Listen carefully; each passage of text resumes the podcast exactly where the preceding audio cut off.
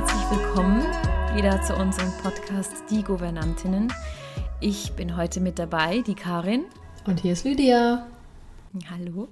Schön habt ihr wieder alle zugeschaltet. Unsere zweite Podcast-Folge in diesem Jahr. Ganz kurz, ich bin Karin und ich bin Theta Healing Practitioner. Mehr brauche ich heute, glaube ich, gar nicht sagen. die meisten kennen mich wahrscheinlich, die zuhören. Das ist mein Einsatz. Auch noch ganz kurz. ich bin Lydia, ich mache auch Theta Healing und ich lege Tarotkarten. Und wir machen diesen wundervollen Podcast zweimal im Monat. Yes. Und freuen uns ganz dolle, heute ganz viele Bücher vorzustellen. Und damit gebe ich weiter an Karin. Genau, und zwar haben Lydia und ich uns überlegt, mit was wir euch wieder beglücken können. Und wir wollten, haben das schon lange so im Hinterkopf, dass wir die unsere Lieblingsbücher, die wir die einen schon länger haben und die anderen vielleicht auch aktueller in unserem Leben sind, aber euch ganz gerne vorstellen wollen. Und da hat jeder von uns hat sich ein paar Bücher rausgesucht und genau, die werden wir euch heute ein bisschen näher bringen, was uns auch näher gebracht hat zur Persönlichkeitsentwicklung und Spiritualität, was uns aber auch so in unserem täglichen Leben sonst noch so beschäftigt. Äh, das erfahrt ihr in der heutigen Podcast-Folge. Genau. Und dann darf ich heute auch direkt starten mit unserem ersten Buch. Spannenderweise haben äh, Lydia und ich das gleiche Buch uns äh, ausgesucht. Und zwar ist das von Osho, das Buch Mut. Und ich, Lydia wird euch später noch ein bisschen mehr über Osho erzählen. Die, die Osho kennen, die wissen, wie geil er ist und wie geile Bücher von ihm geschrieben wurden. Weil tatsächlich hat er keines seiner Bücher selbst geschrieben. Die wurden alle ähm, niedergeschrieben von Journalisten und Autoren, die bei seinen Vorträgen immer dabei waren. Genau. Und was mich an diesem Buch Mut so fasziniert hat, ist auch der Blick der Blick auf die Welt zu verändern, also eine andere Perspektive einzunehmen, was Mut bedeutet, aber nicht nur Mut, sondern im Sinne von jeder Lebens, soll ich sagen, jeden Lebenseinheit, sei es Liebe, sei es Ernährung, äh, vor allem auch Religion, Glaube, hat es in diesem Buch echt in sich.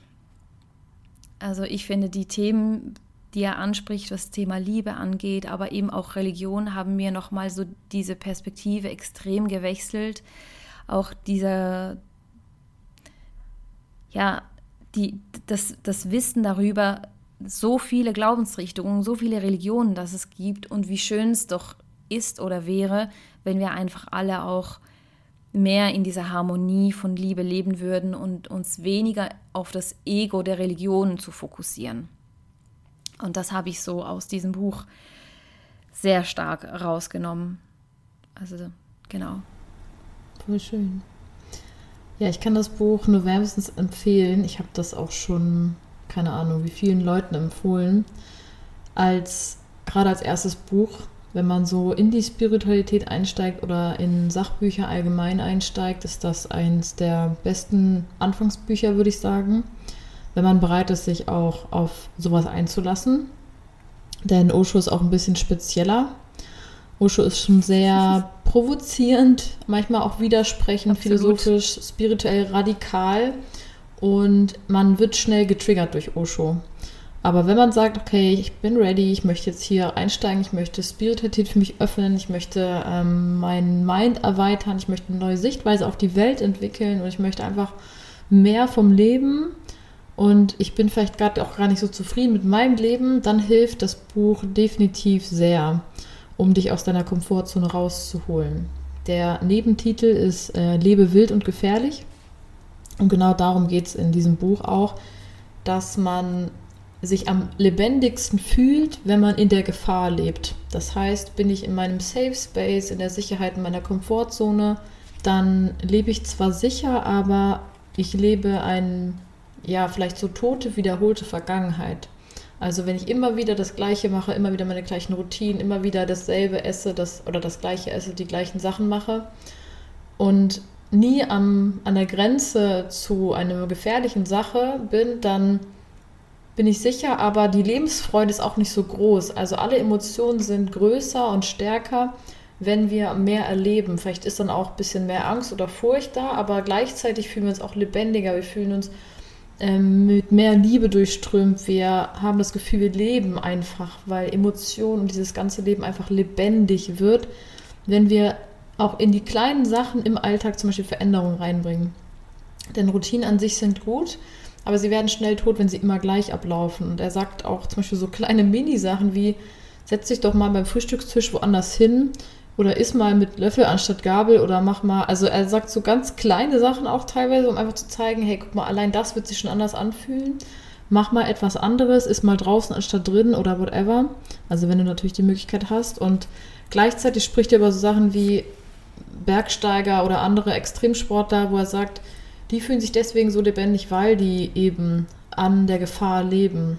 Und ich habe richtig gemerkt, wie das total mit mir resoniert hat. Und es gibt so zwei Wege zu leben, entweder über den Kopf, Verstand oder über das Herz. Darüber redet er ganz viel in seinen Büchern. Und das Herz ist sehr mutig.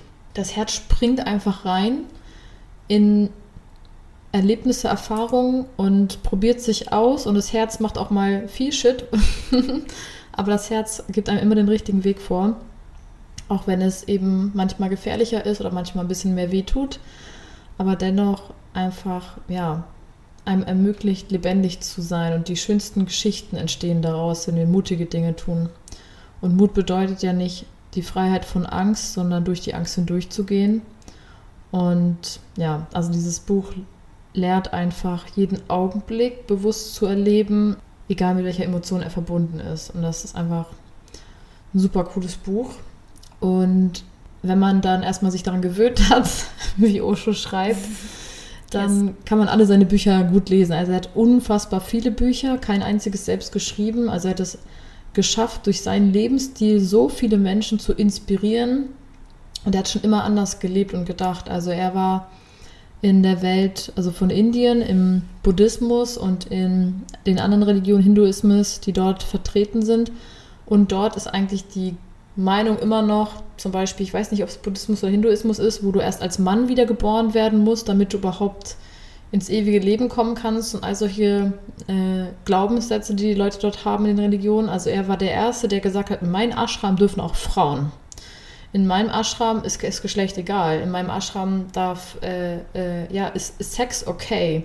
Und deswegen wurde er irgendwann als Sexguru bezeichnet. Also er hat einen sehr wilden Weg, obwohl er einfach nur seine Meinung geäußert hat. Und ähm, die, für die Menschen war er trotzdem ein Extremist.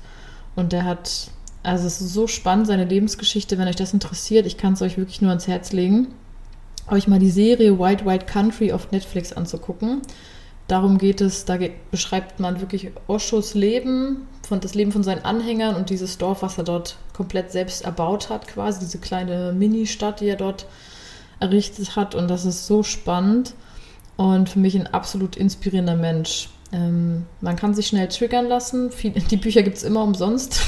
äh, äh, Quatsch, immer in so äh, Umsonstläden oder in äh, äh, gebraucht, weil ganz viele Menschen das gar nicht lesen können, weil es zu triggernd ist oder zu weit weg, zu provokant. Aber ich liebe es. Also ich liebe, liebe, liebe seine Bücher. Ja, und man darf natürlich auch bedenken, dass das in den ja, 70ern, Anfangs 80ern diese Welle war oder dieses, wo er gelebt hat, wo er dieses Ashram gebildet hat, wo er auch danach, danach nach Amerika ging und dieses Dorf erbaut hat, was ja dann eigentlich eher zu einem Flop sich entpuppte am, ganz am Ende. Mhm. Ähm, weil die Amerikaner fanden das dann gar nicht so witzig, dass er da als Inder rüberkam nach Amerika und so ein Dorf da so ein quasi so ein Sexdorf für alle eröffnet hat, in Augen mhm. des Außens. Ja, voll. Ähm, und auch, dass er ja heute gar nicht mehr lebt, ne? Und trotzdem noch so viel Einfluss hat auf ganz viele Menschen, wie er denkt. Und das finde ich auch so spannend, was du angesprochen hast, äh, dass er so viele Kontroversen anspricht aber sich auch in verschiedenen Büchern, wenn man das genauer liest, denkt man so, hä? Im anderen Buch hat er aber ganz, eine ganz andere Meinung gehabt. Mhm. Und wie auch seine Meinungen halt in der Zeit sich verändern, wie wir halt Menschen auch sind. Ne? Wir dürfen auch annehmen, dass wir Veränderungen durchleben können. Wenn ich daran denke, wie ich über gewisse Themen vor drei, vier Jahren ge ge gedacht habe und heutzutage eine ganz andere Meinung darüber pflege und auch eine andere Welt um mich herum aufgebaut habe. Mhm. Voll spannend. Ähm, er sagt auch in einem Buch, ich glaube, es ist das Buch der Frauen, das kann ich auch sehr empfehlen, gerade auch für Männer. Also es ist ein wirklich sehr spannendes Buch für Frauen und Männer. Und da schreibt er unter anderem, dass er sich deswegen so oft auch widerspricht. Also einmal natürlich, weil er beide Meinungen einnehmen kann und beide Seiten versteht, aber vor allen Dingen auch um, weil er hat es ja normalerweise ist ja nicht als Buch geschrieben, sondern auch als Vortrag und er sagt, er widerspricht sich oft, weil er daran erkennt, wer wirklich zu ihm gehört, wer sich für ihn entschieden hat, wer sich in seiner Liebe für ihn schon entschieden hat, den wird, der, den wird es nicht stören, wenn er sich widerspricht. Leute, die ihn testen wollen, werden durch einen Widerspruch ihn verlassen. Das sind quasi die, heutzutage würde man Hater sagen. und das fand ich auch sehr spannend. Und ich glaube, so ist es auch wirklich ähm, im Leben auch. Wenn du selbst mal deine Meinung änderst oder dich widersprichst, dann wird es deine Liebsten niemals stören. Aber die, die eh schon äh, danach suchen, äh, nicht deiner Meinung zu sein, die werden solche Sachen bemerken. Und das fand ich auch nochmal einen spannenden Punkt. Mhm. Dann würde ich sonst jetzt gerne noch einen Abschnitt auslesen, vorlesen aus dem Buch. Und je mehr du liebst, desto liebenswerter wirst du. Je weniger du liebst, je mehr du forderst, umso weniger liebenswert, umso verschlossener wirst du und umso mehr bleibst du an deinem Ego gefesselt. Und du wirst dabei immer misstrauischer, selbst wenn jemand auf dich zukommt und dich, dich lieben will. Bekommst du Angst, denn bei jeder Liebe besteht die Möglichkeit von Ablehnung und von Liebesentzug. Mega schön. Lasst einfach diese Worte nochmal nachklingen. Und wir gehen rüber zum zweiten Buch. Das zweite Buch liegt mir auch sehr am Herzen. Es ist Die Kunst des Liebens von Erich Fromm. Das war tatsächlich das erste Sachbuch, was ich je gelesen habe. Ähm, das war das erste und danach habe ich das Buch Mut Osho gelesen. Und ähm, ich liebe das sehr.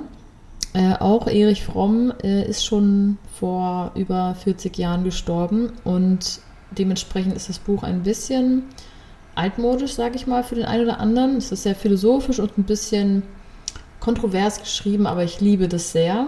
Und ähm, auch hier ist es ein Buch, auf das man sich einlassen sollte, ganz egal wie es geschrieben ist. Und dann kann man unfassbar viel Weisheit daraus ziehen. Und er schreibt quasi in diesem Buch, dass Lieben eine Kunst ist, so wie der Titel schon sagt. Und woran, warum viele Sachen scheitern in der Liebe, liegt einfach daran, unter anderem, dass die Menschen ganz oft denken, dass Liebe einfach passiert. Dass man einfach, zwei Menschen verlieben sich und das läuft dann schon.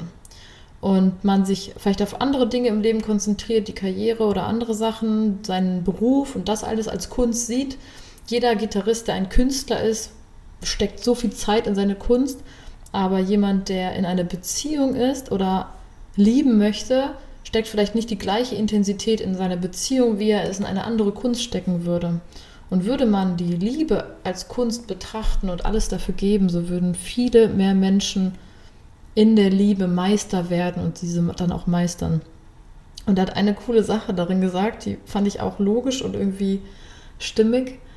Er meinte, wäre die Liebe ein Experiment, ähm, so wie andere Studien oder so, würde man schnell eigentlich sagen, das Experiment ist gescheitert, das brauchen wir gar nicht weiter zu probieren, weil so viele Liebesbeziehungen scheitern. Also die Quote der äh, Liebesbeziehungen, die funktionieren, ist so gering, dass man eigentlich sagen würde, wenn das jetzt äh, etwas anderes wäre, ein Projekt, dass es gescheitert wäre. Und ich fand diesen Satz ziemlich äh, ziemlich eindrücklich. Der hat noch sehr lange nachgeschwungen.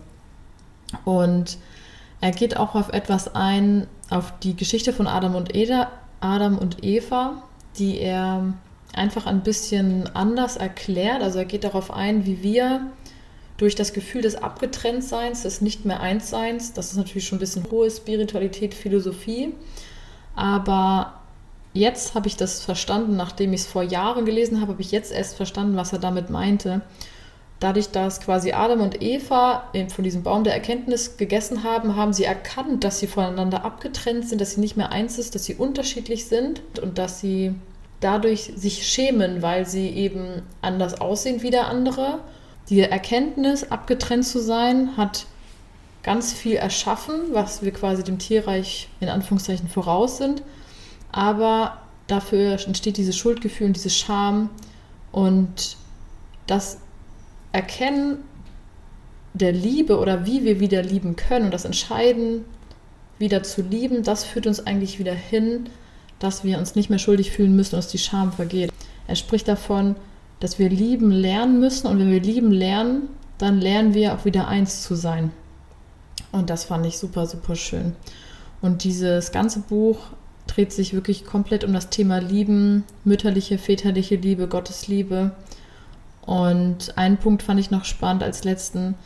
Er spricht auch von Mutter- und Vaterliebe als zwei getrennte Arten von Liebe, die unfassbar wichtig sind. Und ich glaube, dass auch Väter und Mütter beide fähig sind, zum Teil auch die andere Liebe mal zu geben, aber dass einfach beide Pole wichtig sind. Die Mutterliebe, die immer liebt, egal was passiert ist, und die Vaterliebe, die bedingt liebt und die Anerkennung gibt, wenn man etwas Gutes erreicht hat. Wenn man nur eine Sache davon hat, zum Beispiel nur Mutterliebe, dann entwickelt man sich nicht, weil man gar nicht weiß, was muss ich denn alles tun, wie will ich sein, was ist vielleicht für mich in meiner Welt gut und böse, was will ich für ein Mensch sein. Ich bin ja eh immer geliebt. Und nur die Vaterliebe sorgt für einen Mangel an Liebe, weil man denkt, ich muss erstmal was machen, um geliebt zu werden. Aber beides ist richtig und beide Arten der Liebe sind wichtig. Und auch diesen Aspekt habe ich zum ersten Mal durch dieses Buch verstanden. Es gibt noch sehr viel mehr zu entdecken. Ich kann es euch nur empfehlen, es zu lesen. Oder wenn ihr es nicht lesen wollt, bei YouTube gibt es das als Hörbuch kostenlos. Könnt ihr gerne, gerne, gerne euch anhören. Ein Buch, was auch für Singles geeignet ist. Ähm, nicht nur für Pärchen, sondern wirklich für jeden, der einfach mehr als nur eine Zweckbeziehung sucht. Ja. Mhm, voll spannend. Ich habe tatsächlich das Buch auf deine Empfehlung auch bestellt Geil. und äh, anbegann, äh, begonnen zu lesen. Und ich muss tatsächlich sagen, äh, ich bin einfach nicht weitergekommen. Es hat mich nicht gefesselt, weiterzukommen, obwohl mich das Thema so sehr interessiert und auch das, alles, was du jetzt erzählt hast, mich richtig animiert. Aber ähm, die Art und Weise, wie es geschrieben ist, ist schon äh, different, würde ich sagen. Mhm. Und es ist gewohnungsbedürftig Voll. auch so zu lesen, wie das geschrieben ist, weil es auch einfach eine alte Schreibform ist. Also das merkt ja. man schon. Und deshalb bin ich umso dankbarer, dass ich heute auch erfahren habe, dass es das als Audio gibt bei YouTube. Und das werde ich mich definitiv reinziehen, weil ich liebe äh, die Topics dieses Buches. Ja, auf jeden nice. Fall. Und was du auch gesagt hast, diese zwei Aspekte, das ist mir vor ein paar Wochen so richtig eingefahren, dass ich das erkannt habe und auch vorher eigentlich, ja, darf ich sagen, vielleicht auch ein bisschen verurteilt habe. Dieses Aspekt vor allem der väterlichen Liebe, die schon auch manchmal recht fordernd sein kann und man dafür auch arbeiten ähm, darf, soll für die väterliche Liebe, dass die einfach nicht diese unconditional love ist wie die der Mutter. Aber dass es eben diese beiden Aspekte auch genau, genau richtig sind und so gebraucht werden, wie sie in ihrem Ursprung sind, wie du das erklärt hast. Weil man eben einfach stehen bleibt und nicht nicht in, diesen, ähm, in dieses Vorwärts kommt, wenn man immer nur sagt, oh ja, ich verstehe dich und ich liebe dich und ist alles gut und komm, ich tröste dich. Also ich sehe das, ich bin ja in einer, ähm, im Moment in einer Trauersituation. Eine sehr nahe Angehörige von mir ist verstorben von vor ein paar Wochen. Und ähm, und da sehe ich auch, wie so in meinem Umfeld die Frauen so ganz anders reagieren als die Männer. Und die Frauen auf mich zukommen, mich trösten, komm, wir gehen Kaffee trinken, wir quatschen drüber und oh, ich verstehe es und ja. Mhm. Und dann die Männer so, die hören dann schon so eine Zeit lang zu, aber die sind dann auch so, so ja, aber weißt du, das Leben muss auch weitergehen und Arbeit ist auch wichtig und geh wieder voran mit deinen Klienten und mach wieder Podcast und äh, schau auf dich selber und das Leben muss vorangehen. Also wirklich auch diese treibende Kraft, die aus der Männlichkeit kommt. Und das habe ich vorher wirklich nicht so erkannt und habe ja manchmal auch gedacht von äh, nahestehenden Männern, dass die noch mehr mich so wie in dieser Mutterliebe äh, betutteln. Aber dieser Perspektivwechsel ist einfach einfach amazing, ne? Also das verändert oh. einfach noch mal so viel und kann man einfach auch noch und das ist auch auch eine Art der Väter zu sagen, ich liebe dich. Indem sie eigentlich sagen, ich habe dich gesehen, ich nehme es wahr, wie es dir geht, aber es darf jetzt vorwärts gehen. Das ist ihre Art zu zeigen, ich liebe dich. Mhm. Und die Mutterliebe ist halt dieses Behüten, dieses Caring, dieses wirklich, dieses äh, komm zu mir auf die Schoß, ich streichel dich, solange wie du es brauchst. Und der Vater möchte wirklich sagen, ich liebe dich, indem du vorwärts schreitest und weitergehst. Und beides ist so wichtig, ne? so wichtig. Weil sonst versinken wir wie in einer Sanddüne und sind schnell mhm. weg. Das hat mir nochmal so ein ganz neues Bild von Eros und Logos gegeben, also diese weibliche und männliche Energie. Mhm. Du wirst in der Eros-Energie geboren, in der mhm. liebenden Energie und danach musst du dich entwickeln, herauswickeln durch die mhm. männliche Eros, äh, Logos-Energie. Du dich, dadurch entwickelst du dich ins Leben und du hast immer die Eros, liebende Energie, die dich daran erinnert, dass du immer im Zentrum geliebt bist. Und Logos entwickelt dich, damit du lernst, was anderes zu werden und aus dir raus, über, über dich hinaus mhm. zu wachsen. Mhm. Voll schön. Und was du noch, na, na, was du auch erzählt hast, möchte ich ganz gerne noch schnell einbringen, weil ich finde, es passt so perfekt dazu. Äh, du hast über Mutterliebe gesprochen, bevor wir den Podcast aufgenommen haben und hast auch über diese Ego-Mutterliebe gesprochen, ja, ist das richtig? Wo, wenn es diese un, also diese unabdingbare Liebe eigentlich geben kann von einer Mutter, wenn das Kind, was hast du gesagt, so fünf bis sieben oder fünf, genau, sechs Jahre alt so ist und sich ablöst. Ist, löst es sich ab, ja. Und wenn die Mutter dann in gutem Gefühl das Kind gehen lassen kann, ist es in dieser unconditional love, also in dieser unbegrenzten Liebe, wenn es wirklich das Kind gehen lassen kann. Aber wenn die Mutter das wie festhält und das Kind nicht gehen lässt, dann ist es eben in dieser Ego-Liebe, also in dieser Ego-Mutterliebe, wo es eigentlich eher die Liebe für sich selbst behalten möchte. Das fand ich ganz spannend. Das finde ich auch, das mit diesem Entwickeln, was du jetzt gesagt hast, das ist vielleicht wie so auch die ersten paar Jahre, diese ersten Lebensjahre, auch diese Geborgenheit ähm, braucht und danach diese Entwicklung durch Logos eigentlich stattfinden muss. Total. Und die Mutter auch das rausgibt aus dieser Geborgenheit raus. Mhm. Ja, das finde ich ja, so, mega, mega geil, ja. Es gibt einen Satz bei den indigenen Völkern und den ganzen Indianern, den fand ich so schön. Ähm, sie sprechen davon, dass Kinder ein Geschenk Gottes sind, das uns aber nur für eine bestimmte Zeit geliehen wurde. Mhm. Wir sind nicht dafür da, Kinder zu machen, damit wir eine Familie haben und damit wir unser Ego befriedigen können, hey, ich bin Mutter oder ich bin Vater und ich habe jetzt diese Kinder, sondern wir sind dafür da, einer Seele das zu ermöglichen, ins Leben zu starten und sich dann zu entwickeln und rauszukommen. Und es ist ein Geschenk, wenn sie noch weiter Kontakt haben. Ich habe zwar noch keine eigenen Kinder, aber ich habe das trotzdem so sehr gefühlt, äh, und fand das so, so schön. Und die andere Weisheit, die ist aus dem, auch aus der Kunst des Liebens, aus dem Buch, die wir eben noch angesprochen hatten, mit der Mutterliebe. Mega schön. Ja, dann würde ich gerne für, beim nächsten Buch weitermachen. Und zwar geht es da weiter um Thema Liebe, aber auch Liebe und Sexualität. Das Buch heißt Zeit für Liebe, Sex, Intimität und Ekstase in Beziehungen. Das Buch ist von Diana Richardson und wer sich im Thema Tantra schon ein bisschen auskennt, der wird Diana Richardson bestimmt kennen. Sie ist für mich, äh, ich habe von ihr schon verschiedene Bücher gelesen über Liebe, Beziehung, Tantra, Sexualität, Intimität. Finde aber tatsächlich das Zeit für Liebe das Beste von allen. Für mich symbolisiert es einfach so wie nochmal mehr Intensität in Richtung Sexualität und Beziehung, wo sie wirklich auch diese ganzen Polaritäten, das alles eigentlich, das ganz viel von Diana Richardson hört ihr auch in den ersten drei von unseren Folgen. Da haben wir ganz viel über die männliche und weibliche Energie gesprochen, wo die entspringt, wie die in unserem Körper wirken. auch diesen Kreislauf, das eigentlich von den Plus- und Minuspolen, also dass der Mann sein Penis eigentlich der Pluspol ist, der Brustbereich der Negativpol und bei der Frau andersrum der Brustbereich der Positivpol und die Vagina dann der Negativpol.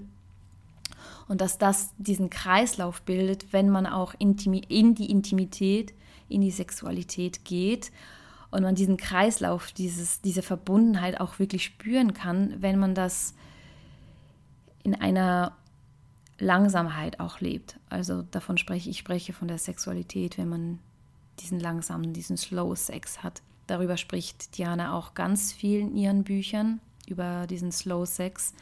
Und da hat sich für mich im Thema Tantra ganz viel verändert durch diese ganzen verschiedenen Aspekte. Und genau, das fand ich mega schön in diesem Buch. Und in diesem Buch bringt sie auch diese ganzen Themen nochmals mehr zusammen.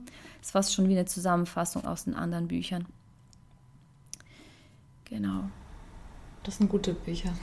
wenn man Hast du die auch gelesen? Nee, aber wenn man so ein Buch liest, was schon zusammengefasst ist. Ich glaube, das ist ein bisschen wie bei Eckhart Tolle, der hat auch mehrere Bücher geschrieben und The Power of Now ist ein Teil von äh, Eine neue Welt oder so. Das hatte mir mal damals mhm. meine Mitbewohnerin erzählt. Deswegen, das fand ich auch spannend. Ich habe aber zugegeben, ich empfehle das Buch immer ganz viel. Ich habe es aber selbst noch nicht gelesen. Ich habe mir nur die Zusammenfassung angehört.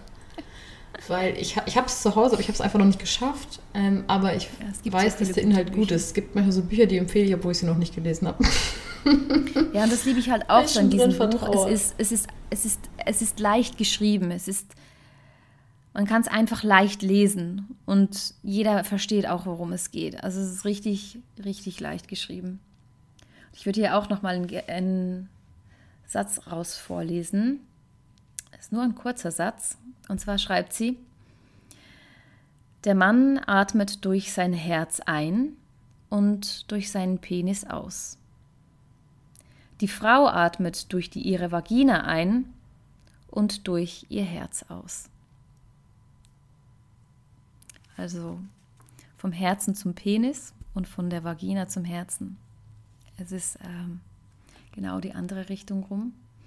Was sie auch schreibt, was ich auch sehr spannend finde, wie der Mann in der Anfangszeit der Verliebtheitsphase liebt und wie die Frau. Und zwar ist es vom, vom Mann geht es vom Herzen runter ins Sakralchakra, also nach unten und im Sakralchakra und im Wurzelchakra äh, kommt dann seine Liebe eigentlich zum Ausdruck oder das Verliebtsein. Und zwar formt sich das ähm, in Dinge tun. Also die Männer wollten ganz viel tun für, für ihre Geliebte und ähm, Dinge organisieren, Zeit für sie einräumen, Nachrichten schreiben, manchmal auch Briefe schreiben, Geschenke, je nachdem, was für ein Typ das er ist. Bei der Frau ist genau andersrum. Bei der Frau geht die Liebe direkt vom Herzen über das Halschakra raus aus dem Mund. Das heißt, wir Frauen, wir lieben oder sind verliebt über den Mund und wir sprechen ganz viel. Wir sprechen ganz viel in Worte, was wir toll finden, was wir schön finden. Und es kommt ganz viel über das Orale raus. Und das finde ich auch ganz spannend. Das führt sich später tatsächlich zusammen. Also die Männer kommen dann auch in ihre Worte. Aber am Anfang geht es wirklich beim Mann zuerst vom Herzen nach unten in das Wurzelsakralchakra und bei der Frau geht es oben über das Throat Chakra hinaus Voll in die Sprache. Darüber haben wir vorhin noch gesprochen. Ja, ist mir jetzt auch gerade in den Sinn gekommen. Das ist so, so spannend, ja. Und jetzt ist mir das gerade, wo ich das Buch in der Hand halte, sage ich, denke ich so, oh, ja klar, das, ist, das steht da ja auch noch drin. Das ist Und was, genau das Thema. Also was ich, was ich was so am schönsten daran gerade finde, an dieser Erkenntnis, dass du gerade etwas in eigene, also du hast vorhin etwas in eigene Worte gefasst, was irgendwann mal durch ein Buch gelernt hast. Also vielleicht hast du es auch nochmal selbst erlebt, weil wir lernen Dinge in einem Buch zum Beispiel, die wir, ah ja, stimmt, so einen Aha-Effekt haben, aber wir haben es dann noch nicht verinnerlicht. Wir haben es gelesen, aber wenn wir selber dazu werden, dann können wir plötzlich mit eigenen Worten von unserer eigenen Erfahrung erzählen, die wir dann erlebt haben. Und Bücher sind nur der Opener wir müssen die Dinge danach aber auch selbst erleben, um sie authentisch leben und erzählen zu können. Und genau das ist passiert. Das ist voll schön. Ja. Weißt du, ich weiß nicht, wie es dir geht, aber bei mir ist es immer so, vielleicht ist es bei dir bestimmt auch so, aber ich, ich will dich gerne fragen, äh, weil wenn ich Bücher lese, dann projiziere ich alles, was ich in diesen Büchern lese, auf meine momentane Situation, auf meine momentanen Lebenssituationen oder auch vielleicht auf vergangene Beziehungen, die ich mal hatte. Ja, wie war das da? Und dann analysiere ich das, was ich lese, mit meinem jetzigen Leben, mit meiner vielleicht momentanen Herausforderung oder momentanen Beziehungen, was auch immer. Aber ich reflektiere das immer mit meinem, mit meinem eigenen Leben. Ich lese nicht nur ein Buch, sondern ich reflektiere das immer mit meinem Leben, was geht gerade bei mir ab, wie würde das in meinem Leben aussehen, wie ich das, wenn ich das implementiere oder wenn ich das so und so leben würde, wie könnte das aussehen. Und dann gewisse Dinge denke ich, ja, das kann ich in mein Leben auch aufnehmen, das kann ich in meine Routinen aufnehmen und dann übernehme ich das. Und mit gewissen Dingen kann ich mich auch nicht identifizieren, da finde ich mir so, mh, hm, nee, irgendwie passt das nicht so zu mir, das fühlt sich für mich nicht passend an und dann lasse ich es auch wieder weg. Also finde ich, und wenn ich das Buch äh, ich habe auch schon die Bücher dann zweimal gelesen. Ein paar Jahre später denke ich mir so, ja, spannend. Das habe ich vor zwei Jahren ganz anders gesehen. Und jetzt passt es voll in mein Leben oder es passt ganz anders. Das, ich, ich liebe das. Ja, ich liebe voll. das. Ich glaube, das ist dieses bewusste Lesen, was du da meinst. Man kann ein Buch ja. lesen und einfach denken, oh ja, das war spannend. Äh, aber wenn du bewusst liest, dann projizierst du es automatisch auch auf dein Leben und kannst daraus was mitnehmen.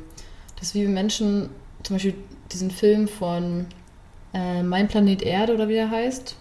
David Attenborough, so, so rum.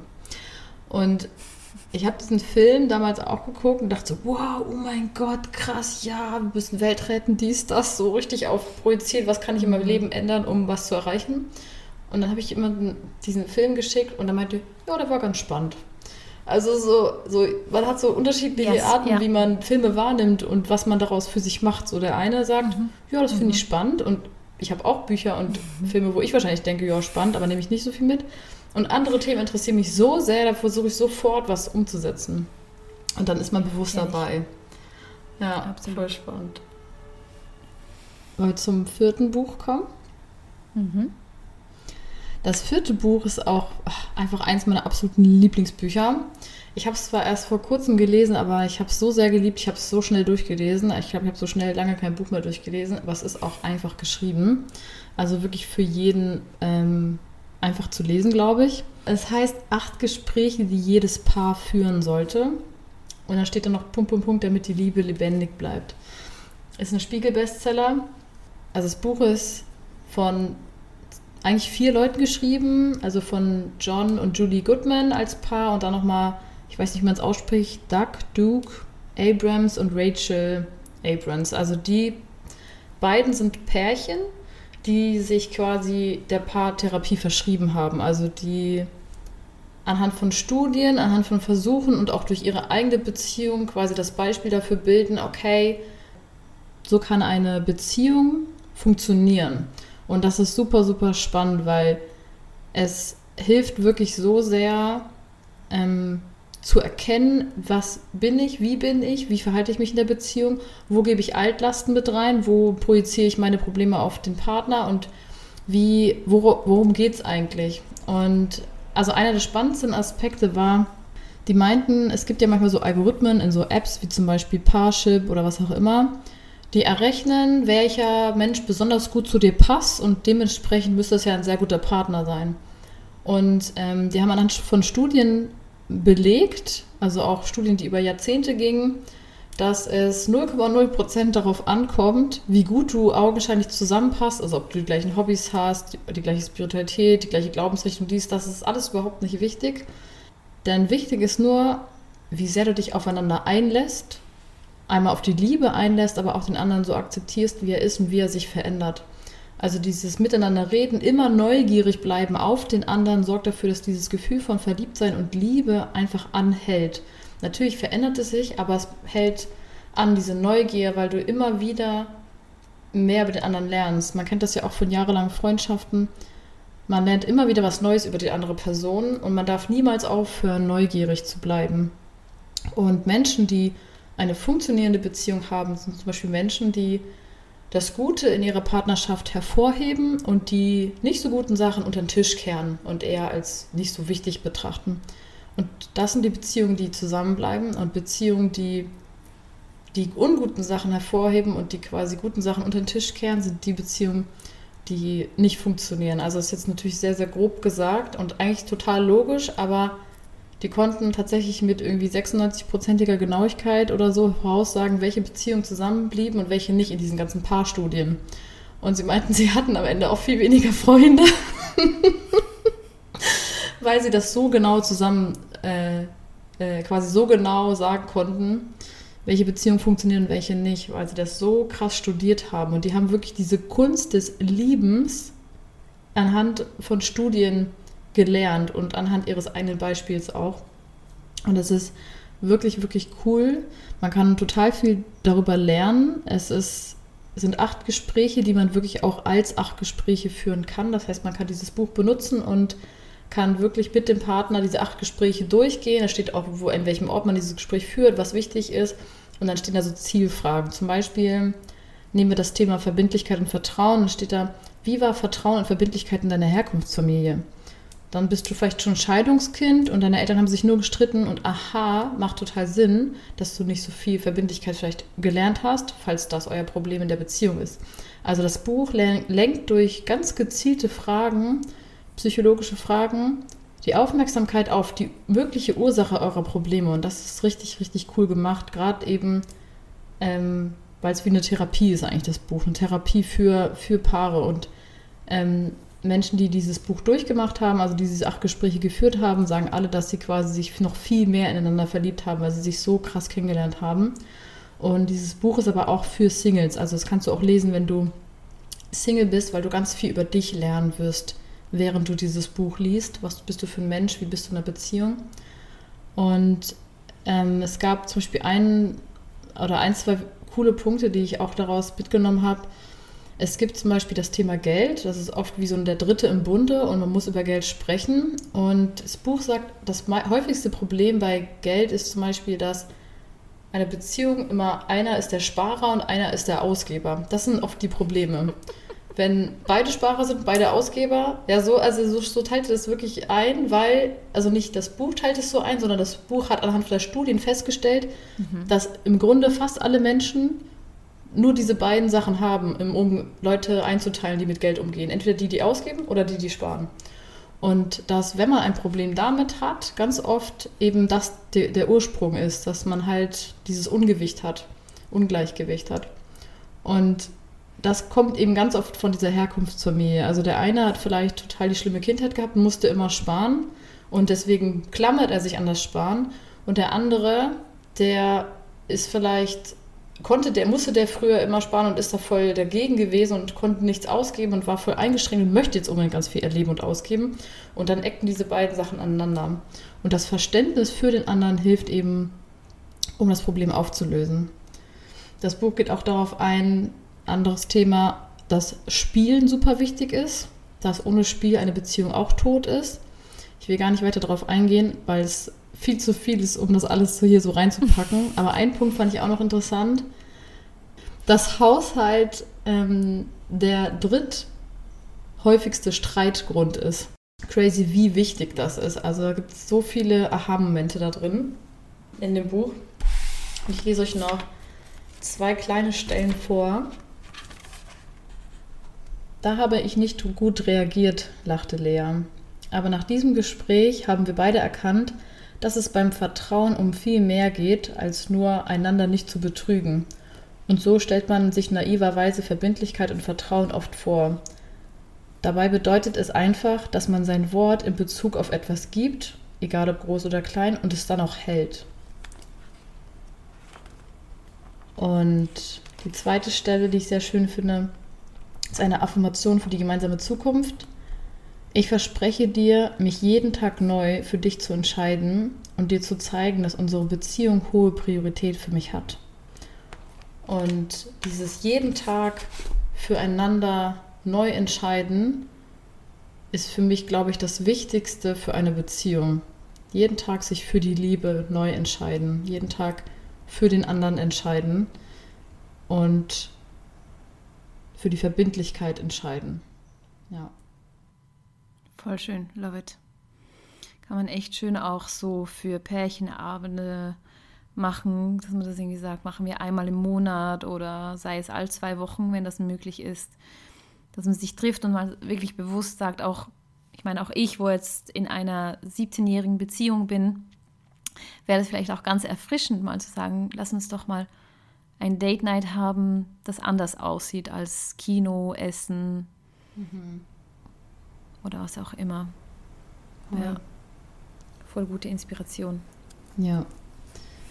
Das haben wir auch aus dem Buch kopiert, diese, ähm, also Dominik und ich haben uns seit diesem Buch vorgenommen, regelmäßig diese Date Night zu machen. Also uns war das beiden schon vorher wichtig, aber das Buch hat nochmal daran erinnert, wirklich einen festen Termin zu machen.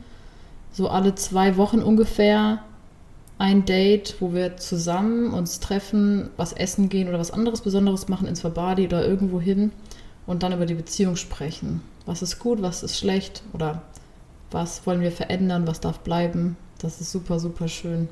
Das finde ich mega schön. Richtig, richtig tolle Idee. Das finde ich super, dass ihr das macht. mhm. 18.11 Uhr, neuestes, neues Buch. Unsere Beziehung nennen wir offen. Nicht, weil wir mit anderen bumsen, tun wir sowieso nicht andauernd, sondern weil wir uns nichts verwehren. Wir sind frei zu tun, was wir tun wollen, mit unseren Geschlechtsorganen, aber auch sonst. Unsere Ehe soll uns kein Käfig sein. Dieser Text, den ich gerade vorgelesen habe, stammt aus dem Buch Sie hat Bock von Katja Levina. Dieses Buch habe ich vor etwa drei, etwas über drei Jahren gelesen. Sie spricht über offene Beziehungen, wie sie ihre offene Beziehung lebt mit ihrem Partner. Es würde schon fast sagen, sie lebt eine Polyamorie. Ich habe auch etliche Podcasts von ihr, mit ihr gehört, wo sie auch darüber spricht, warum eine Polygamie etwas Schönes ist, warum Polyamorie etwas Schönes ist, was das in unserem Leben verändern kann. Sie hat auch darüber gesprochen, äh, das Beispiel zu, äh, gebracht von, wir haben auch unterschiedliche Bedürfnisse, diese leben wir in, in Freundschaften aus. Also wir haben ja eine mit einer Freundin gehen wir gerne Kaffee trinken, mit der anderen Freundin gehen wir gerne zum Kraftsport, mit der nächsten gehen wir gerne ins Wellness. Also da haben wir auch unterschiedliche Freundinnen oder Freunde, die verschiedene Bedürfnisse von uns abdecken. Und nicht alle sind die gleichen. Die einen bieten einen ernste Gespräche, tiefe Gespräche und mit der anderen kann man Party machen gehen, äh, lustige Dinge erleben, crazy sein. Ähm, ja, also ich Dann von mir ich das aus. Gefühl, dass du mich damit meinst. ja, aber du bist, du bist äh, eine Freundin, mit dir kann ich nur nicht Kaffee trinken gehen. Aber das würde ich auch machen, wenn wir näher wohnen würden. aber ansonsten ähm, deckst du so ziemlich alle, alle Bedürfnisse ab. Oh, das, aber eben, das heißt, ich wäre eine gute Partnerin für dich. Ja, genau. Aber Kaffee trinken liegt leider nicht drin. Auch nicht Kino und solche Dinge. Dafür sind acht Stunden, neun Stunden Entfernung einfach etwas zu weit. Aber wir machen unseren Kaffee einfach neben unseren Computer und dann haben wir auch unser Kaffee-Date, ne? Yes. genau. Und sie spricht halt einfach darüber, wie sinnvoll es ist, verschiedene Partner zu haben, die auch verschiedene Bedürfnisse abdeckt. Also nicht nur einer, sondern auch mehrere. Sie spricht darüber, wie man das auch transparent den Kindern gegenüber machen kann. Und ja, ich kann nur von der Schweiz sprechen. Ähm, ich habe in den letzten Jahren auch durch meine Arbeit, aber auch im Freundeskreis einige Leute kennengelernt, die in offenen Beziehungen leben. Und wie sie das leben, ist auch spannend. Und nichtsdestotrotz ist es hier in der Schweiz ein absolutes Tabuthema, darüber offen zu kommunizieren. Die Leute sprechen mit mir darüber echt oft im Vertrauen äh, in DMs oder eben über Freundschaften. Und das habe ich so ganz anders erlebt, als ich eben bei Louis in Berlin war. Das hat mich sehr fasziniert und das Buch ist mir dabei auch wieder, wieder einfach in den Vordergrund gekommen.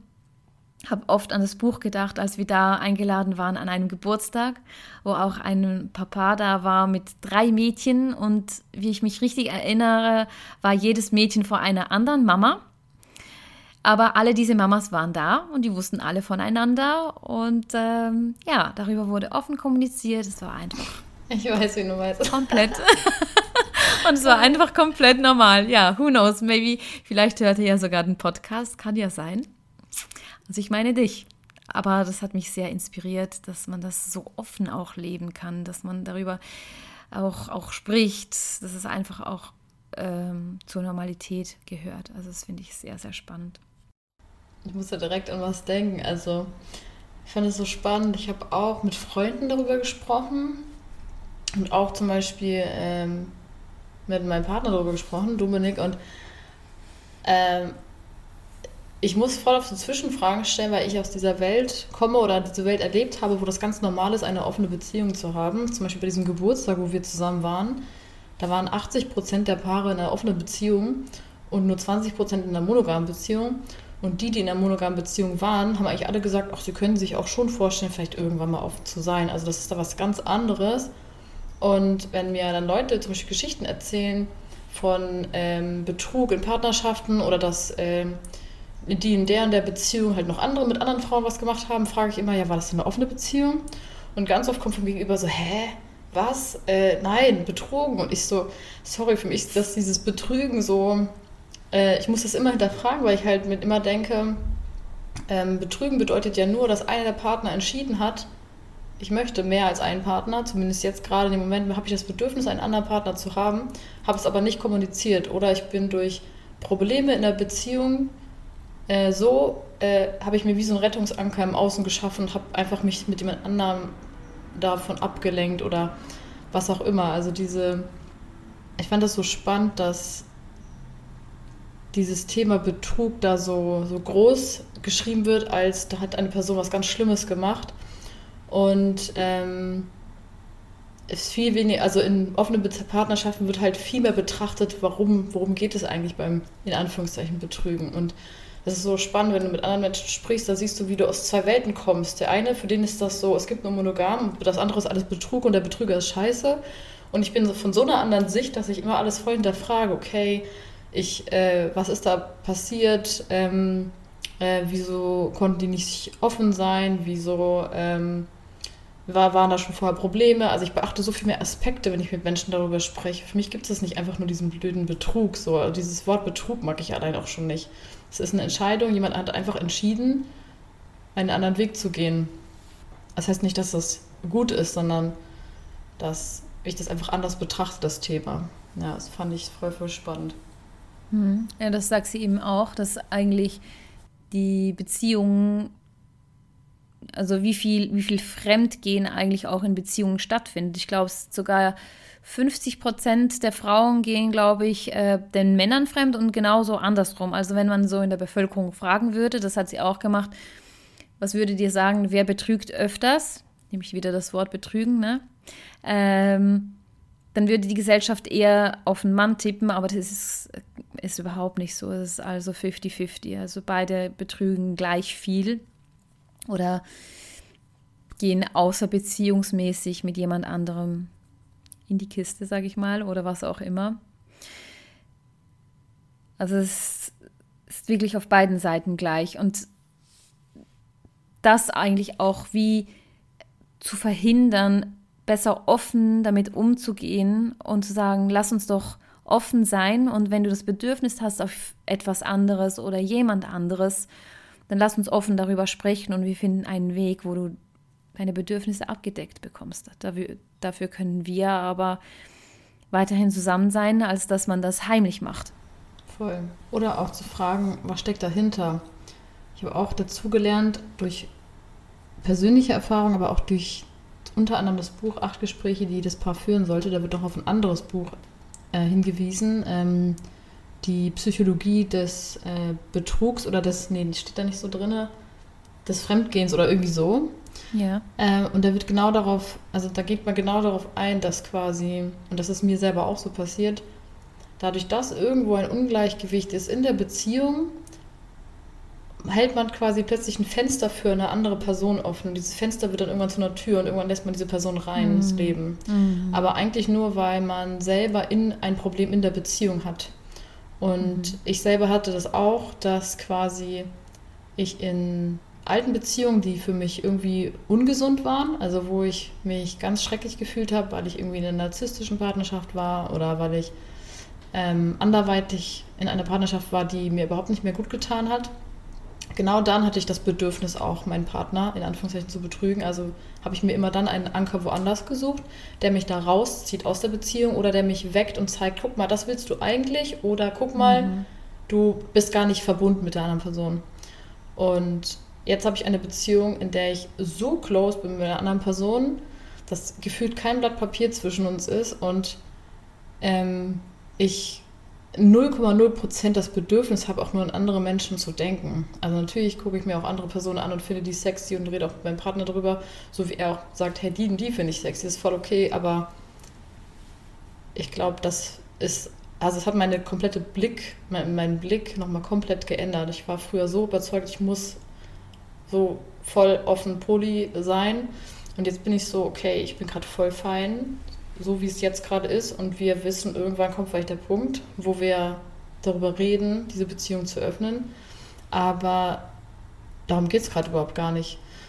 Ganz viele, also es geht darum, diese Verbindlichkeit und dieses Vertrauen aufzubauen und sich immer wieder neu auf sich einzulassen und im Hinblick auf, woher ist dieses Bedürfnis, vielleicht erstmal zu fragen, was ist eigentlich los zwischen uns, dass wir dieses Bedürfnis haben. Und wenn es dann geklärt ist und man sagt, okay, wir haben wirklich einfach das Bedürfnis, außen noch mehr zu erleben, das dann erst zu tun und nicht nur, weil man das tun möchte, zu denken, dass das jetzt wirklich das einzige Problem ist. Also das fand ich auch nochmal sehr, sehr spannend, ähm, diese ganz neuen Blickwinkel, den ich bekommen habe. Mhm, voll spannend, mega schön. Sind wir schon beim nächsten Buch? Ja. Mhm. Okay. Okay, das machen wir auf jeden Fall noch da kann ich auch gar nicht so viel drüber erzählen, weil ich habe es noch nicht zu Ende gelesen. Okay, es war gelogen, ich kann eigentlich über alles viel erzählen, aber ähm, ich versuche es trotzdem mal kurz zu halten. ich kann, allein schon vom Titel her kann ich es empfehlen. Es heißt When the Body Says No, The Cost of Hidden Stress.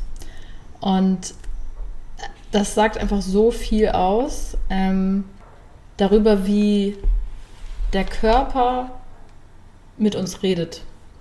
Es ist von Dr. Gabo Mate, es ist ein Mediziner aus Kanada und er hat sich viel damit beschäftigt, was uns wirklich krank macht und geht eben nicht nur auf die körperlichen Sachen ein, sondern er erweitert den Blick auf Gefühle, Emotionen und auf Traumata. Wie wirken Traumata und Emotionen sich auf unseren Körper aus? Oder genau, was passiert, wenn der Körper plötzlich für uns Nein sagt, wenn wir es nicht schaffen, Nein zu sagen. Also wenn wir immer weitermachen, uns immer weiter stressen, wenn wir nicht Nein sagen, weil wir zum Beispiel in einer toxischen Beziehung sind und geschlagen werden oder weil wir irgendwo uns komplett hingeben, verlieren da drinnen, irgendwann sagt der Körper für uns Nein. Oder wenn wir auf der Arbeit ins Burnout reinrennen, so wie ich das auch so schön gemacht habe, dann sagt irgendwann der Körper, stopp, hier ist die Grenze weil wir die Grenze selber nicht ziehen, muss der Körper das manchmal für uns machen. Und das habe ich so sehr im eigenen Leib erlebt und das ist gerade mein allergrößtes Thema, Grenzen zu setzen. Wenn man Burnout hat, denkt man irgendwann durch das Burnout, ach, ich habe es jetzt verstanden.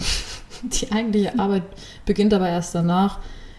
Ich bin jetzt zwei Jahre lang quasi, oder vor über, vor über zwei Jahren, ich glaube fast zweieinhalb Jahren hatte ich die Diagnose bekommen. Und jetzt erst fange ich so richtig an, auch im Alltag mal eine Grenze zu setzen und zu sagen, okay, stopp, ich muss jetzt mal eine Pause machen. Ich kann nicht zwölf Stunden am Stück Haushalt machen. Ich muss auch mal frühstücken. Ich esse meistens erst nach 12, 13 Uhr und habe dann manchmal schon so viel Hunger, dass ich dann denke, oh, ich muss jetzt irgendwie schnell mir was zubereiten. Und auch ganz viele Sachen oder beim, dass ich merke, in manchen Bereichen schaffe ich es, die Grenze zu setzen und in anderen nicht. Und das ist so eine Herausforderung, in Dingen gerade, die auch einen Spaß machen, die einen erfüllen, die Grenze zu setzen. Okay, ich liebe Haushalt, ich liebe sortieren, ich liebe Bücher lesen, ich liebe es unterwegs zu sein, ich liebe es, was äh, zu einzurichten, umzusortieren. Solche Sachen liebe ich sehr. Und darin auch eine Grenze zu setzen, das habe ich überhaupt nicht bekommen. Und ähm, in meinem Business eine Grenze zu setzen und schlafen zu gehen, irgendwann die Grenze zu setzen, was zu essen, was nicht zu essen, eine Pause zwischendurch zu machen, Tee, Wasser zu trinken, das sind all solche Sachen, super, super crazy, mein Prozess gerade. Dieses Vertrauen in den eigenen Körper und gleichzeitig auch auf ihn zu hören. Und er spricht darüber, dass Stress nicht als subjektives Gefühl gemessen wird, sondern als messbare, objektive, psychologische Events im Körper, die das Gehirn und die Hormone und das Immunsystem und andere Organe mit einschließen. Das heißt, wir können uns gestresst fühlen, aber im Körper geht gar nicht so der Stress ab und wir können gleichzeitig uns nicht gestresst fühlen und der Körper hat aber Stress. Und das ist ein unterschiedlicher Stress. Und das zu erkennen ist ähm, crazy. Du spürst es ein bisschen anders im Körper. Also ich habe in den letzten zwei, drei Jahren dieses Gefühl für diese Grenze und diese verschiedenen Stufen von Grenzen immer mehr zu fühlen begonnen und immer kleiner und feiner zu spüren, wann ist denn wirklich mein Körper an einer Grenze, wo ich wirklich die Pause brauche, wann ist es das Ego? Und wo darf ich wirklich auf mich hören? Und selbst obwohl ich das schon spüre, gehe ich ganz oft noch über diese Grenzen hinaus. Und was auch sehr, sehr, sehr mit mir resoniert hat, wirklich glaube ich auch mit Tränen mit mir resoniert hat, Menschen, die viel Stress in der Kindheit hatten, also zum Beispiel sehr schlimme Kindheitstraumata erlebt haben, sehr, sehr viel schon kämpfen mussten als Kind und überleben mussten und nicht Kind sein durften, so wie das in meinem Fall auch der Fall war, sind süchtig nach Stress. Das heißt, für sie ist das so normal, zum Beispiel auch Stress, Trauer, sowas zu haben, dass wenn sie im Alltag das nicht mehr haben, sie das irgendwie durch irgendwas oft erzeugen und andersrum eben auch in einem stressigen Umfeld sich so sicher und wohlfühlen, weil sie das so kennen, dass sie sich selbst daraus nicht befreien, weil sie es nicht als Stress wahrnehmen. Und genau das hatte ich, hatte ich, glaube ich, schon mal erzählt in irgendwelchen anderen Podcast-Folgen mit meiner Blinddarm-OP. Also Appendizitis, wo mein Wurmfortsatz rausgezogen wurde, weil ich keine Grenzen gesetzt habe, weil ich die ganze Zeit dachte, so schlimm ist es doch gar nicht. Und erst durch die OP, die Monate danach, bin ich erst zu dem Schluss gekommen, oh mein Gott, es war ja echt voll die schwere Zeit. Aber ich hatte so viel schwere Zeit in meinem Leben, dass ich eine schwere Zeit gar nicht mehr als schwere Zeit wahrgenommen habe. Und das ist meine größte Herausforderung in meinem heutigen Erwachsenenleben, zu erkennen, was ist wirklich Stress und was ist anstrengend für meinen Körper und was nicht. Und das ist so schwer, wenn du schon immer gekämpft hast in deinem Leben. Und ähm, super, super krass. Er redet darüber auch, wie zum Beispiel unterdrückte Emotionen MS hervorrufen und belegt es anhand von Studien. Und einen Punkt fand ich auch sehr spannend über das Thema ALS. Ähm, da gab es so einen Artikel, über den man in dem Buch redet, Why are people with ALS so nice? Oder ein Vortrag war das, glaube ich, den er gesehen hat.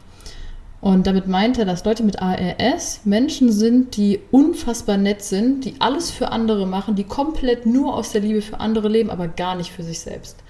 Er redet über einen bekannten Footballspieler, der sich alle Finger schon gebrochen hat, mit gebrochenen Händen und Fingern weitergemacht hat die ganze Zeit, der jedes Spiel mitgemacht hat und gar nicht auf sich achtet, aber für jeden anderen sofort immer an erster Stelle und immer da war. Also Menschen, die nichts für sich tun, aber alles für andere. Das war komplett bei allen Menschen, die er mit ALS behandelt hat, komplett bei jedem so. Und ähm, es gibt so, so, so, so viele spannende Punkte in diesem Buch, die es so, so glasklar machen, wie krass Emotionen und Stress und Traumata mit Krankheiten zu tun haben. Und mhm. dass es nicht nur darum geht, nicht zu rauchen, nicht zu kiffen, nicht äh, zu trinken, sondern es geht voll viel darum, wie ist die Energy behind und auch wie bin ich psychisch aufgestellt, das Prinzip der Salutogenese ähm, und ja, habe ich Liebe in meinem Leben und habe ich vor allen Dingen auch Liebe für mich selbst und meinen Körper und höre ich auf den. Ja. Ich finde das Buch, ich habe das Buch auch nur äh, die ersten Seiten gelesen, ich bin noch, auch noch nicht weitergekommen. Aber was ich auch so spannend finde, rein auch was du erzählst und warum mich es auch so interessiert, es zu lesen, ist einfach so ein Teil von unserer Arbeit in Theta Healing. Also mhm. wir haben ja beide Krankheiten und Beschwerden und die intuitive Anatomie äh, besucht als Zusatzausbildung in Theta Healing. Und das ist ja eigentlich das Fundament dieser unserer Arbeit mit Krankheiten, also im Thema, im Bereich Theta Healing. Das ist so schön auch nochmal nicht nur aus den Büchern von Theta Healing daran dahinter zu schauen, sondern wirklich eben von äh, aus einer anderen Perspektive. Nicht nur von Ja. ja, aus dem Bereich von Theta Healing, aber es basiert auf den gleichen Gedanken. Ja, mega stark. Oder nicht nur Gedanken, sondern Wissenschaften. Ja, Yes. Ja, ist sehr wissenschaftlich auch belegt. genau. Und es ist so crazy, wie er immer in dem Buch auch noch beschreibt, und es ist ein recht aktuelles Buch auch, ähm, wie sehr er immer noch mit Medizinern dagegen ankämpfen muss, weil die das immer noch nicht glauben wollen, obwohl es so offensichtlich ist, anhand von Studien bewiesen ist, dass unterdrückte Emotionen den Körper krank machen und er trotzdem, obwohl er Mediziner ist, der Bestsellerbücher geschrieben hat und unfassbar gut ist in dem, was er tut, trotzdem äh, und ein Mann ist, hat man es trotzdem auch leichter, sage ich mal, trotzdem keine Anerkennung oder wenig Anerkennung von medizinischen Kollegen dafür findet. Ähm, und die trotzdem noch immer nur sagen, ja, ist alles genetisch bedingt und kann man nichts machen und so crazy. Ja, nur auch aus unserer Arbeit wissen wir, dass es nicht ganz unwahr ist, dass es genetisch bedingt sein kann, weil wir halt einfach auch die Themen, die unterdrückten emotionalen Themen, die nicht aufgearbeitet wurden oder die keine Kapazität hatten, diese Ja, emotionalen Themen aufzuarbeiten, jetzt in unserer Generation hängen, um diese aufzuarbeiten oder diese uns jetzt auch krank machen in unserer Zeit. Also das müssen ja gar nicht unbedingt alles unsere Themen sein, das kann durchaus aus der Ahnenlinie stammen. Aber ich weiß, was du Ja. meinst. Die Mediziner, die sind da nicht sehr offen für diese, diese Aspekte. Aber ich habe Ja. auch viel mit Ärzten in letzter Zeit gesprochen und auch über diese Thematiken. Und ich finde es spannend, wie sie auch offen dem gegenüberstanden, eine andere Perspektive zu sehen und das zuzuhören, was auch, was, was dahinter stecken könnte, auf eine andere Art und Weise, das Ja. mal von einer anderen Weise zu betrachten. Die fanden das alle sehr spannend.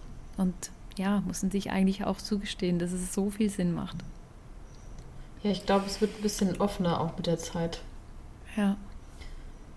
Es finden auch immer mehr Ärzte spannend, wenn man über Theta Healing spricht. Man darf natürlich das Wort Theta Healing nicht benutzen, aber wenn man es ein bisschen anders beschreibt, Genau. findet, es, das, findet es doch Anklang. genau. Ja, also wir danken euch sehr für diese Folge, dass ihr hier zugehört habt, so aufmerksam so lange bei uns geblieben seid. Yes. Wir haben uns gedacht, wir machen vielleicht eine zweite Reihe, dann im Herbst oder nächsten Winter. Genau, Und bitte lest alle Bücher, sonst dürft ihr nicht Bis mehr unseren. Podcast hören. ähm, weil wir haben da noch so eine Umfrage und müsst alles gelesen haben. Bis Ein Wettbewerb, ne? Bis, bis zum Herbst müsst ihr diese ganzen Bücher gelesen haben. finden. Auch ja. Man, ich zitiere so viel aus Büchern, weil es Bücher oft bessere Worte finden, als ich es kann. Und das ist wundervoll. Also Bücher sind einfach lebensverändernd, finde ich. Damit entlasse ich euch. uns. Genau. Bis zum nächsten Mal. Danke fürs Und was ich noch genau, was ich noch sagen will. Alle Bücher werden wir euch natürlich äh, unten verlinken in den Show Notes, dass ihr, die Yes. könnt ihr wahrscheinlich euch nicht alle gemerkt haben, jetzt während wir äh, doch vielleicht zu schnell gesprochen haben. Die werden da alle aufgeführt und wenn euch das eine oder andere interessiert, bestellt das gerne. Und Genau. ihr könnt bei Medimobs, ein kleiner Tipp noch, gerne gebrauchte Bücher bestellen. Ähm, bei Medimobs gibt es so viele, gerade von diesen spirituellen Büchern. Ja, einfach um, also für Ja. weniger Geld in einem super Zustand. Ihr könnt es für den Zustand auswählen. Da gibt es dann so gebraucht wie neu. Ach, echt geil. Äh, Zustand gut. Also das ist eine so tolle Seite, Medimobs. Ihr könnt sogar Bücher, die ihr nicht mehr braucht, einscannen und dorthin schicken. Manche Bücher nehmen die an, nicht alle. Aber das heißt, ihr könnt sogar, wenn ihr Bücher habt, die ihr nicht mehr lest, einfach mit einer App die Bücher scannen und gucken, ob Medimobs die haben will. Und das, der einzige Nachteil für Menschen wie mich, ich markiere immer in Büchern. Manchmal kriege ich ein Buch, das ist dann schon markiert, das hasse ich. Aber die meisten Bücher sind nicht markiert. Also, ähm, ja, die meisten Bücher sind einfach super in, noch erhalten und wenn man die einmal durchgelesen hat, haben die danach eh ein paar Knicke. Das kann man einfach nicht vermeiden. Von daher lohnt sich das schon, die dort zu holen. Und man, ja, muss nicht, also man Geld. sorgt dafür, dass nicht so viele Bücher auch neu produziert werden müssen, wenn man Gebrauchte kauft. Ja, hat viele Vorteile. Und schon wieder haben wir geredet. Juhu. Juhu. Aber super Tipp am Schluss. Jetzt ist, so. jetzt ist wirklich Schluss. tschüss, tschüss, bald. tschüss. Bye, bye. Tschüss.